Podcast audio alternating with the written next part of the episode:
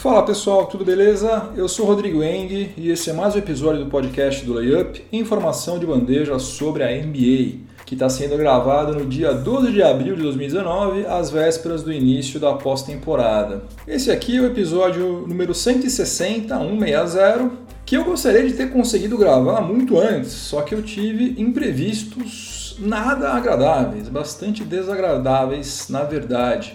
No início dessa semana, o site layup.com.br foi alvo de hackers, né? Isso já tinha acontecido outras vezes, só que das outras vezes eu consegui contornar esses ataques aí uh, com uma certa facilidade. Agora a coisa foi muito mais complicada, né? Quem estava acessando o site era redirecionado automaticamente para outros endereços que não tem absolutamente nada a ver comigo e esses outros sites aí tentavam contaminar o computador do usuário com phishing, né? com aqueles vírus lá para capturar senha. Daí eu fui obrigado a tirar o site do ar e daí eu comecei do zero, porque eu não entendo muita coisa sobre essa parte informática, tecnológica, digital aí. Eu sou um tiozão que se meteu a fazer um site, então o que eu sei é fuçando, xeretando.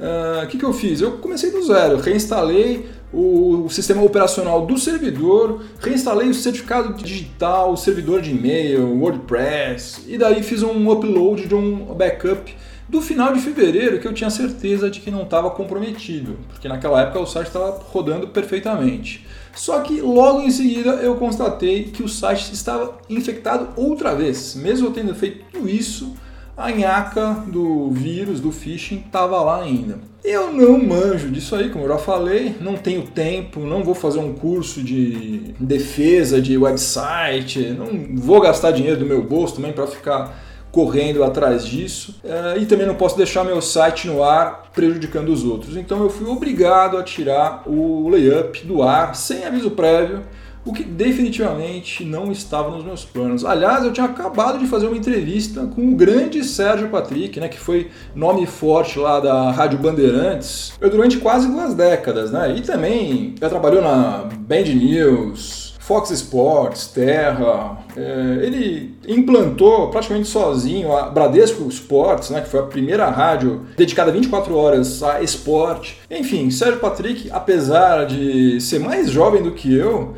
ele tem uma bagagem absurda quando o assunto é esporte. O cara, é, ele é extremamente humilde, ele não vai falar isso nunca, não vai assumir isso nunca, mas ele é uma das maiores autoridades desse país aqui quando o assunto é esporte. E ele, gentilmente, sem nem me conhecer, concedeu uma entrevista ao Layup, que infelizmente não vai poder ser publicada no site, porque eu tive que tirar o site do ar para evitar que as pessoas uh, sejam infectadas, né? que os computadores dos usuários, das pessoas que visitavam lá o layup.com.br fossem infectados. Então a solução que eu encontrei, né, até falei com ele ontem pelo Twitter, foi o seguinte: eu vou na próxima semana publicar essa entrevista que ficou bacana. Ele é um torcedor fanático do Chicago Bulls. Uh, no Facebook, no perfil do Layup no Facebook, que é LayupBR. E quem acompanha o site, né, os, acompanhava o site, percebeu que nos últimos meses aí o volume de postagens, matérias caiu bastante, justamente porque eu tenho tido menos tempo. Né? Trabalho, meu trabalho é, profissional mesmo, tem me tomado muito mais tempo do que antes, o que no meu caso é excelente, porque eu sou autônomo, quanto mais trabalho, mais eu ganho. Mas eu estava longe da minha, dos meus planos tirar o site do ar. A minha ideia era deixar ele lá, sendo alimentado conforme desce, né? Puxa, fim de semana eu vou lá e escrevo alguma coisa, beleza, porque já tinha mais de duas mil páginas no site, né?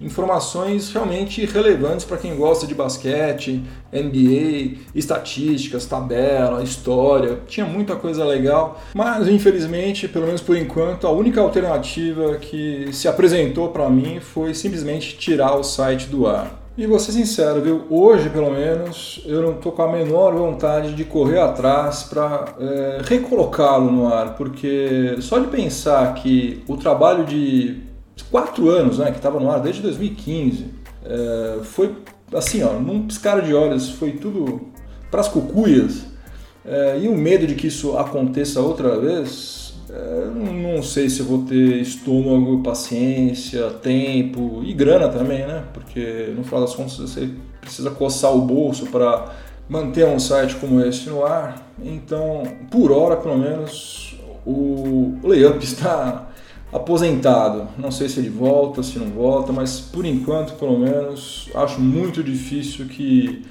haja um retorno, infelizmente. E então, por via das dúvidas, eu quero agradecer publicamente a todo mundo que frequentou o Layup nesses últimos quatro anos, em especial os colaboradores que ajudaram a enriquecer o conteúdo do site. É, Vinícius Lima, Bruno Esteves, Luca Amaral, Paulo Sérgio e Luiz Augusto Barros. Meu muito obrigado de coração para vocês cinco. Bom, mas a não ser que um vírus de verdade me contamine, né, ou aconteça alguma outra desgraça imprevisível, né, bater na madeira aqui, né, é, nenhum hacker vai ser capaz de tirar do ar o podcast do Layup.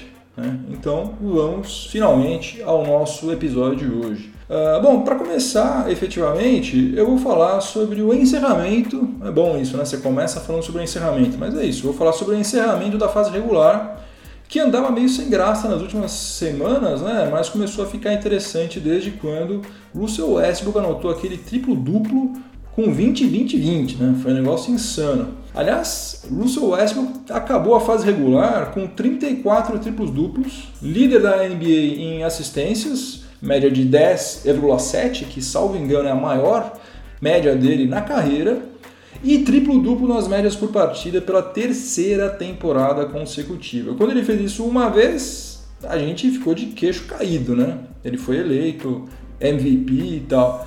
Mal sabíamos que ele ia fazer isso mais duas vezes, né? Terceira temporada consecutiva é surreal. Em compensação, a temporada dele no arremesso, né? No quesito arremesso, é, foi horrorosa, né? foi terrível. Né? 42,8% nos arremessos de quadra, 29% nos três pontos e 65,6% nos lances livres. Olha, dá pra gente cravar que o Thunder teria ficado pelo menos, pelo menos, entre os três primeiros da Conferência Oeste se Russell Westbrook tivesse arremessado alguma coisa próxima da mediocridade né? mas ele foi abaixo do que a gente pode considerar medíocre. É, agora, na verdade, né, é que ninguém tem coragem de cobrar absolutamente nada dele além do que ele já faz, né? porque o volume de, de jogo dele é muito grande, é absurdo. Às vezes passa longe de ser eficiente, né? mas é absurdo mesmo. E nesse finalzinho de temporada regular, três veteranos ganharam as manchetes aí, né? merecidamente. O Dirk Nowitzki, que anunciou no finalzinho né, que de fato ele está se aposentando, o Dwayne Wade e o Jamal Crawford. No mesmo dia, né, no dia 9 de abril, enquanto os hackers é, sapecavam o layup.com.br, o Dirk Nowitzki e o Dwayne Wade marcaram 30 pontos. E ambos também foram muito bem nas suas últimas partidas na NBA. Nada comparável, é claro, aos 60 pontos do Kobe Bryant, mas foram muito bem. Dwayne Wade anotou um triplo-duplo na derrota do Heat para o Brooklyn Nets, marcou 25 pontos, pegou 11 rebotes, fez 10 assistências, e o Dirk Nowitzki anotou um duplo-duplo com 20 pontos e 10 rebotes. Miami Heat Dallas Mavericks definitivamente viraram a página mais vitoriosa das suas histórias é, no instante em que a aposentadoria dessas duas lendas, né, é, aconteceu. Mas hoje, pelo menos hoje, o futuro do time texano parece ser muito mais promissor do que o do time da Flórida. E já que eu falei sobre o Mavis, vale a pena tratar rapidinho daquela acusação de estupro que está pesando sobre o Kristaps Porzingis. É, pelo que foi divulgado na imprensa, até agora pelo menos, a chance disso aí repercutir negativamente na carreira dele é zero. Né? Acho que na pior das hipóteses ele vai ter que se ausentar em um ou dois jogos aí para ir até a corte lá em Nova York, né? Dar o seu testemunho, depoimento, sei lá.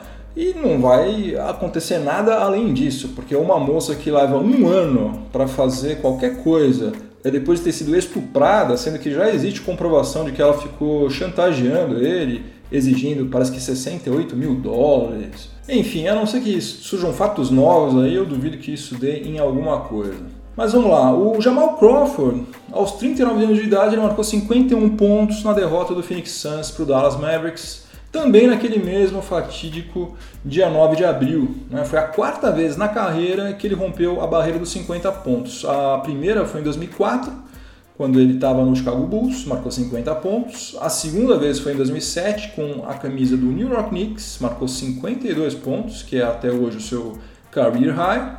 A terceira foi em 2008, jogando pelo Golden State Warriors, marcou 50 pontos e agora 51 pontos com a camisa do Suns. E com isso, Jamal Crawford se tornou o jogador mais velho na história da NBA a marcar pelo menos 50 pontos em uma partida, quebrando o recorde que pertencia a Michael Jordan, que também marcou 51 pontos, só que aos 38 anos de idade, no dia 29 de dezembro de 2001. Além disso, o Jamal Crawford se tornou o segundo jogador desde a temporada 1983-84 a marcar pelo menos 50 pontos saindo do banco de reservas. O primeiro que fez isso aí foi o Nick Anderson, que marcou 50 pontos pelo Orlando Magic em uma vitória sobre o New Jersey Nets em 1993. Eu quero falar também sobre alguns feitos que foram registrados por determinados jogadores ao longo dessa temporada, porque eles realmente merecem a nossa atenção. O James Harden terminou a temporada como cestinha da NBA e com a maior média de pontos em uma temporada desde quando Michael Jordan é, marcou 37,1 pontos por partida em 1986-87. Nós estamos em 2019, impressionante. André Drummond é apenas o segundo jogador no século XXI a encerrar uma temporada com médias de pelo menos 17 pontos e 15 rebotes por partida. Ele se juntou ao Kevin Love, que em 2010 2011 teve médias de 20,2 pontos e 15,2 rebotes com a camisa do Minnesota Timberwolves. Russell Westbrook acabou a temporada, como eu já disse, com mais uma média de triplos duplos né, em pontos, assistências e rebotes. Paul George foi o primeiro jogador do Oklahoma City Thunder a liderar a NBA em média de roubos de bola por partida. Embora não seja o primeiro jogador a fazer isso pela franquia, porque o Slick Watts em 75-76, o Nate McMillan, atual técnico do Pacers, em 93 94 e o Gary Payton em 94 95 lideraram a liga nessa estatística com a camisa do Seattle Supersonics, que como vocês sabem era como se chamava o Oklahoma City Thunder até 2008. O Miles Turner é o primeiro jogador do Indiana Pacers a liderar a NBA em média de bloqueios por partida, tanto na NBA quanto na ABA. Rudy Gobert se tornou o primeiro jogador do Utah Jazz a liderar a NBA em aproveitamento de arremessos de quadra em uma temporada. O Joey Harris acabou a temporada regular como líder em aproveitamento nos arremessos de três pontos, o que também é a primeira vez que acontece com o jogador da franquia do Brooklyn Nets na NBA, porque na temporada 75-76 o armador Brian Taylor, então o jogador do New York Americans, né, que é o antigo uh, Brooklyn Nets, liderou a ABA nessa estatística com aproveitamento de 42,1%. E a coisa mais incrível de todas, na minha opinião, e eu acho incrível também que ninguém fale absolutamente nada sobre isso, é que o contundido Malcolm Brogdon já está no clube do 50, 40, 90. Ele acabou a temporada com aproveitamento de 50,5% nos arremessos de quadra, 42,6% nos arremessos de três pontos e de 92,8% nos lances livres. Ele conseguiu preencher todos os requisitos necessários em matéria de número de jogos, número de arremessos convertidos, número de lances livres convertidos, tudo que a NBA exige, ele cumpriu. E ele é o oitavo jogador apenas desde quando a linha de três pontos foi instituída na NBA, na temporada 79-80 a fazer uma temporada com 50, 40, 90 de aproveitamento em arremessos de quadra, em arremessos de três pontos e em lances livres. Espetacular, incrível que ninguém fale nada sobre isso. Esse rapaz aí é fora de série. Quem também é fora de série, eu estava quase me esquecendo de falar sobre ele, meu garoto Nikola Jokic, que se tornou somente o segundo pivô na história da NBA a terminar uma temporada com médias de pelo menos 20 pontos, 10 rebotes e 7 assistências. O outro cara que fez isso foi um tal de Will Chamberlain, duas vezes, em 66 67 e em 67 68, ambas as vezes usando a camisa do Philadelphia 76ers.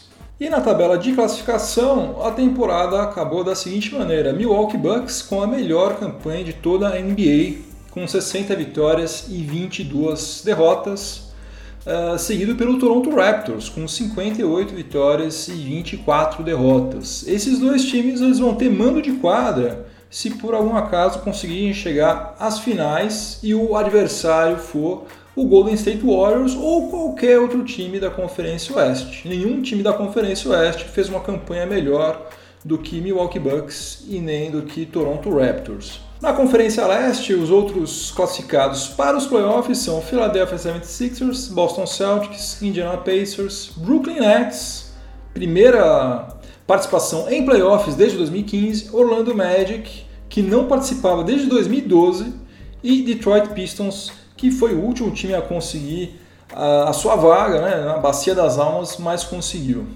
E na Conferência Oeste, os times são os seguintes: Golden State Warriors, Denver Nuggets, Portland Trail Blazers, Houston Rockets, Utah Jazz, Oklahoma City Thunder, San Antonio Spurs e o LA Clippers. Los Angeles Clippers conseguiu ficar com a oitava vaga, apesar de ter tido seu time completamente reformulado. Antes do início da temporada 2018-2019, eu fiz as minhas previsões cabalísticas, tentando adivinhar não apenas quais seriam os oito times classificados em cada uma das duas conferências, mas também em qual posição cada uma das oito franquias de cada lado iria terminar a fase regular. E eu fui lá puxar, se você quiser, você encontra lá também Uh, são dois episódios seguidos, se eu não me engano, um é no final de setembro e o outro no comecinho de outubro. Uh, o, que eu, o que eu falei foi o seguinte: primeiro lugar da Conferência Leste, eu tinha chutado que iria dar Boston Celtics. Em segundo lugar, Philadelphia 76ers. Em terceiro, Toronto Raptors.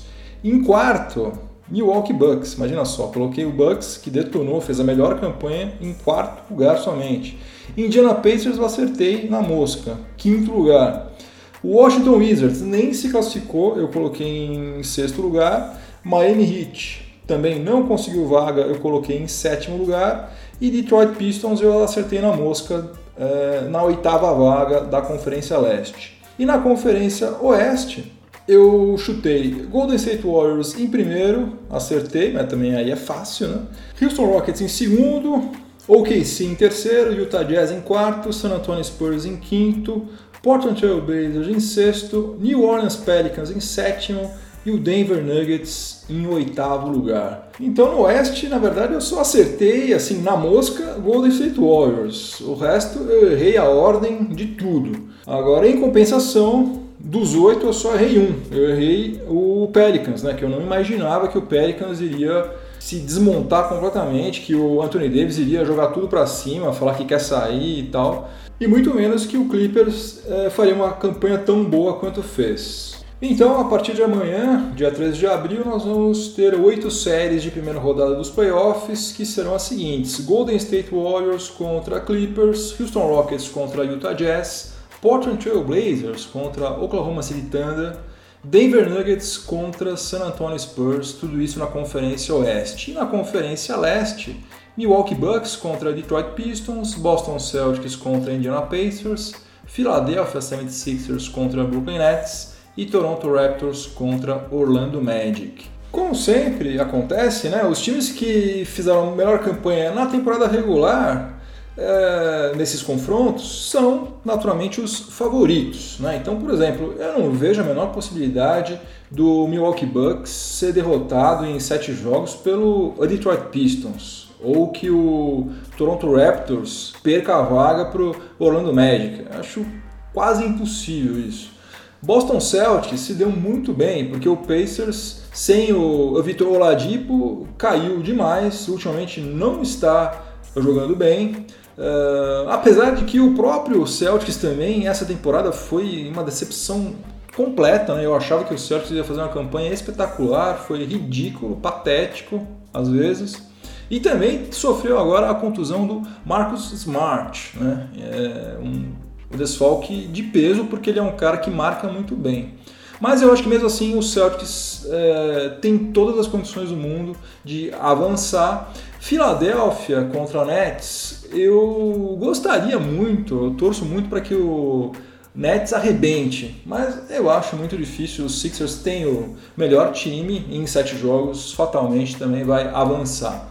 Agora, na Conferência Oeste, as coisas não são tão é, fáceis assim da gente apontar, com exceção de Warriors contra Clippers. O Warriors, obviamente, é o franco favorito, não apenas nessa série, mas para ser campeão.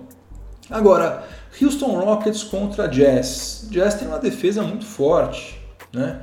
É, Donovan Mitchell, de vez em quando, tem uns jogos lá que ninguém segura o cara. Então, não sabemos, sinceramente não sei. Acho que vai dar Houston Rockets. Acho que vai dar um 4 a 2 na pior das hipóteses, 4 a 3 Mas se eu apostasse dinheiro, eu não ia apostar um centavo. Eu não tenho convicção nenhuma nisso aí. Portland Trail Blazers contra Thunder. Portland Trail Blazers é, em tese, favorito. Agora está sem Yusuf Nurkic. Né? Que peso que isso vai ter numa série contra o Thunder, que é um time que marca muito bem. Né? Não sei. Como é que Paul George vai estar? Né? Ele está jogando mal, está jogando contundido. O Westbrook está errando tudo, não acerta arremesso de nenhum. O que, que vai acontecer na série? Não faço a menor ideia, pode ir para qualquer lado. E Denver Nuggets contra Spurs. Em tese também, Denver Nuggets fez uma campanha muito melhor, um time muito mais consistente, deveria passar. Vai passar? Não aposto nisso, não sei, não faço ideia. O próprio Mike Malone, técnico do Denver Nuggets, falou: Popovich tem cinco anéis. O único anel que eu tenho é meu anel de casamento. Então, sei lá, né, gente? Não sei. Não sei, pode dar qualquer coisa aí. Vai ser muito legal, vai ser muito interessante. Resumindo, eu acho que nós temos quatro times que são franco favoritos para avançarem para semifinais: o Golden State Warriors, Milwaukee Bucks, Philadelphia 76ers e Toronto Raptors. O resto pode ir para qualquer lado, pode dar qualquer coisa e isso que torna os playoffs tão interessantes. Né? Eu acho que esse ano estão mais interessantes, está tá mais parelha a concorrência aí do que foi no ano passado. Passando agora para os prêmios individuais, né, que vão ser anunciados só lá depois das finais e tal. A gente vai ficar dois meses aí, a gente vai até esquecer o que cada um fez, então é bom a gente deixar registrado agora, porque esses prêmios eles dizem respeito somente às performances de cada um durante esses 82 jogos que compõem a fase regular. O que vai vir daqui para frente não importa para MVP, uh, eh, Most Improved Player, nada disso. Então vamos lá. Uh, eh, MVP, para mim, não tem a menor sombra de dúvida, assim, é cristalino. Yannis Antetokounmpo é o MVP da temporada, né? o melhor jogador no time que fez a melhor campanha, que é exatamente o mesmo critério que eu adotei quando eu apontei no ano passado James Harden como sendo o MVP da temporada passada. Né? Ele foi o melhor jogador no melhor time. Aconteceu exatamente a mesma coisa agora. Yannis Antetokounmpo é disparado o melhor jogador do time que fez a melhor campanha. E o Bucks fez a melhor campanha não somente da liga, mas a melhor campanha da franquia desde a temporada 73-74, quando o time contava com Karim Abdul-Jabbar. A propósito, Yannis Antetokounmpo é, registrou médias de 27,7 pontos, 12,5 rebotes e 5,9 assistências por partida. Sabe qual foi o último jogador que registrou números como esse em uma temporada? Foi exatamente Karim Abdul-Jabbar na temporada 75-76 jogando pelo Lakers. Ou seja, faz um tempão, faz um tempão, faz é, mais de 40 anos. E somente outros três jogadores terminaram uma temporada com médias é, iguais ou melhores do que essas. Foram eles Will Chamberlain, óbvio, duas vezes, Oscar Robertson e Elgin Baylor, só. Não tem mais ninguém. Para Defensive Player of the Year, eu aposto também, eu, meu voto seria, né, se eu tivesse direito de voto, meu voto seria também para Yannis Antetokounmpo, porque ele foi um monstro dos dois lados da quadra. Ele marca todo mundo, ele marca pivô, ele marca ala, ele marca armador, ele bloqueia, ele corre que nem um maluco. o cara é fora de série. Ele é uma das razões pelas quais o Milwaukee Bucks teve a melhor defesa da temporada e o fato de ter tido a melhor defesa da temporada tem íntima relação com o fato de ter feito a melhor campanha. Então, me sinto completamente à vontade para apontar o Yannis Antetokounmpo é, também como sendo Defensive Player of the Year. Most Improved Player, para mim, o atleta que mais evoluiu nessa temporada foi o Pascal Siakam, o ala pivô do Toronto Raptors. Ele foi titular em somente cinco partidas na temporada passada e ele teve média de 20,7 minutos por partida em 2017-2018. Nessa temporada que se encerrou, ele foi titular em 79 partidas, esteve em quadra em média 31,9 uh, eh, minutos por partida e ele teve médias de 16,9 pontos, ele foi o segundo melhor cestinha do Toronto Raptors, média de 6,9 rebotes, 3,1 assistências por partida. Se você pegar aquelas médias proporcionais a 36 minutos dele, ele teve uma evolução incrível. Ele passou de 12,6 pontos para 19,1 pontos. E o aproveitamento dele em arremessos de quadra passou de 50,8% para 54,9%. E de apenas 22% nos arremessos de três pontos para 36,9% agora nessa, nessa temporada. Então, eu não sei, eu acho que é caçapa cantada também, Pascal Siakam, é, Most Improved Player. Também acho quase impossível que o Mike Budenholzer não vença o, o prêmio de Coach of the Year, né? técnico da temporada, melhor técnico da temporada 2018-2019, porque o que ele fez lá no Milwaukee Bucks foi sensacional. Né? Ele revolucionou o time. Ele chegou lá, mudou tudo, transformou um, um time mediano, medíocre, né, no melhor time da NBA se não é o melhor time, foi o time que fez a melhor campanha, pelo menos. E se você comparar o que o Bucks fez na temporada passada com o que ele fez agora, é incrível, é fantástico. Em 2017 2018, o Bucks ficou em nono lugar em offensive rating e ficou em décimo nono em defensive rating. Agora, o Bucks foi o quarto em offensive rating, passou de nono para quarto. Em defensive rating, ele passou de décimo nono para primeiro, para primeiro lugar. Agora, a evolução mais notável de todas, promovida pelo Mike Budenholzer lá no Milwaukee Bucks, foi sem dúvida em relação aos arremessos de três pontos, porque na temporada 2017-2018 o Bucks foi o quarto time que menos converteu arremessos de fora do perímetro.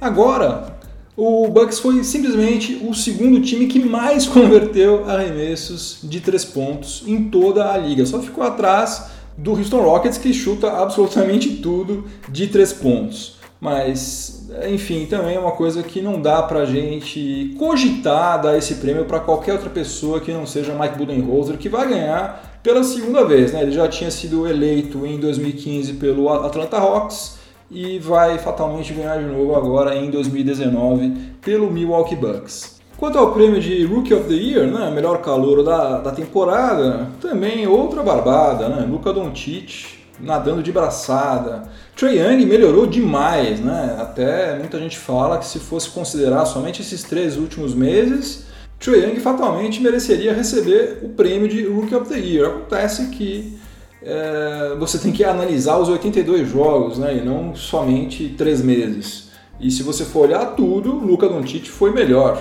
Né? Não tem dúvida nenhuma quanto a isso, sem a gente falar que está jogando na Conferência Oeste, que é muito mais complicada do que a Conferência Leste. Luca Doncic, armador do Dallas Mavericks, que passou a maior parte desse, dessa fase regular 2018-2019 com menos de 20 anos de idade, acabou a temporada com 21,2 pontos, 7,8 rebotes, 6 assistências e 1,1 roubo de bola por partida.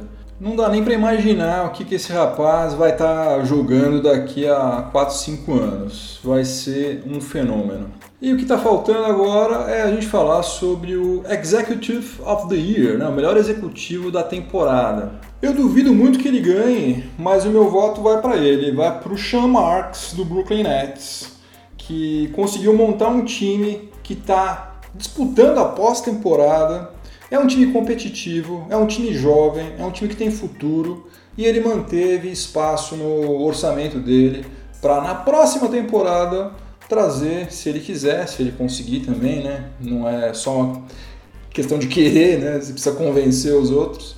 Mas ele pode trazer dois jogadores de peso para o Brooklyn Nets. Uma franquia que estava no fundo do poço a questão de dois anos atrás, até mesmo no ano passado estava, né? No ano passado ninguém imaginava que o Nets iria conseguir fazer o que fez agora.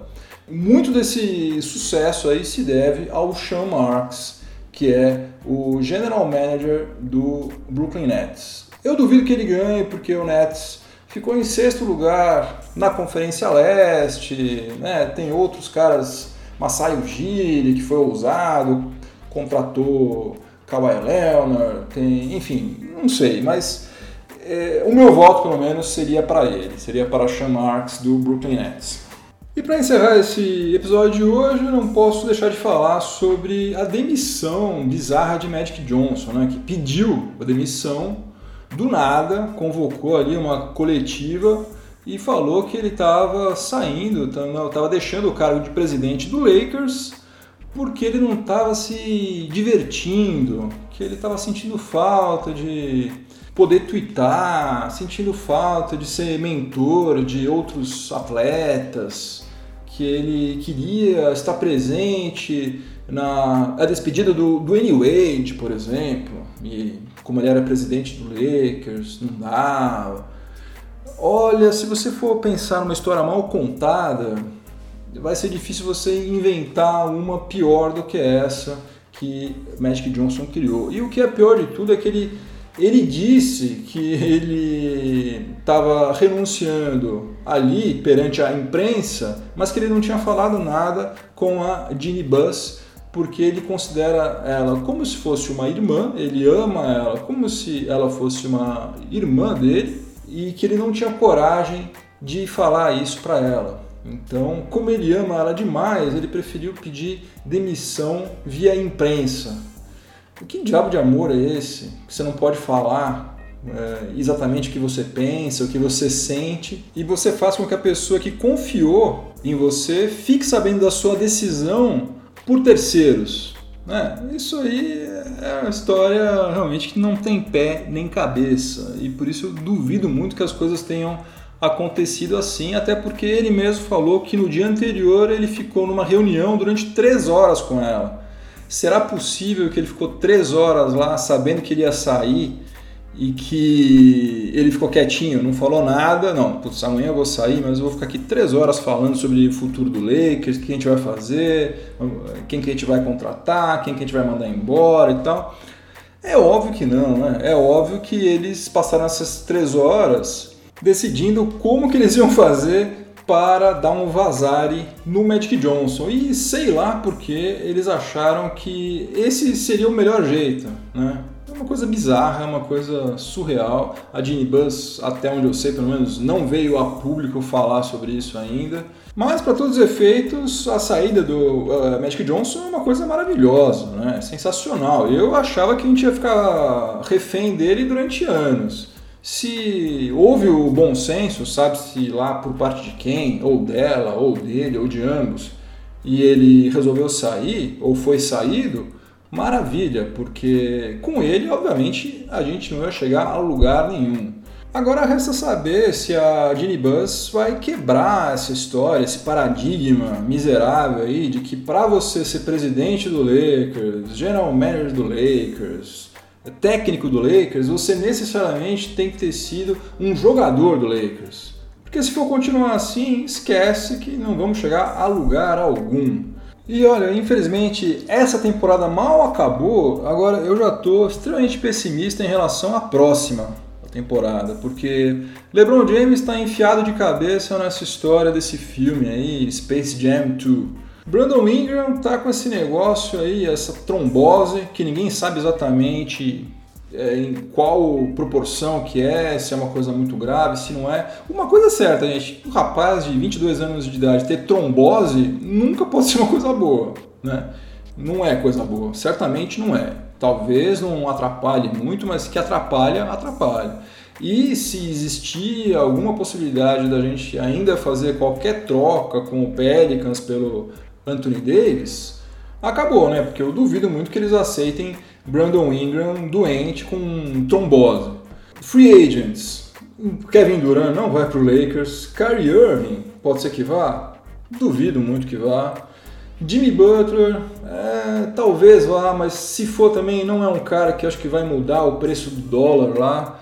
Enfim, por enquanto a gente não tem motivo nenhum, razão nenhuma para acreditar que o 2019-2020 vai ser uma temporada melhor do que essa que acabou agora pra gente. Bom, por hoje é só, pessoal. Obrigado pela companhia. Espero que vocês tenham gostado. É um bom final de semana para todo mundo. Ótimo início de playoffs para nós. Muito juízo, voltem todos inteiros e inteiras para casa. Semana que vem tem mais. Um abração. Tchau, tchau.